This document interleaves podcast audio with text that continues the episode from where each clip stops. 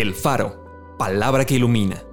Porciones selectas de la Biblia acomodados como variados y sabrosos alimentos para el espíritu y el alma.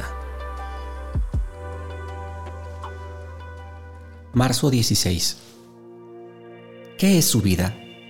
Ciertamente es neblina que se aparece por un poco de tiempo y luego se desvanece. Mis días han sido más ligeros que un correo. Huyeron y no vieron el bien como el águila que se arroja sobre la presa. Los arrebatas como un torrente de aguas. Son como sueño, como la hierba que crece en la mañana. En la mañana florece y crece, a la tarde es cortada y se seca. El hombre nacido de mujer, corto de días y hastiado de sinsabores, sale como una flor y es cortado. El mundo pasa y sus deseos, pero el que hace la voluntad de Dios permanece para siempre. Ellos perecerán, mas tú permanecerás. Y todos ellos como una vestidura se envejecerán, como un vestido los mudarás y serán mudados. Pero tú eres el mismo y tus años no se acabarán. Jesucristo es el mismo, ayer y hoy y por los siglos. Acompáñame a orar.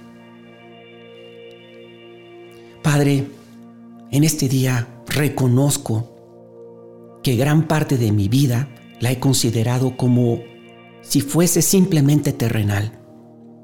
Sin embargo, tu palabra dice que mi vida en este planeta es como una neblina que aparece por un momento y luego se desvanece. Señor, yo necesito buscar más el reino de Dios y su justicia.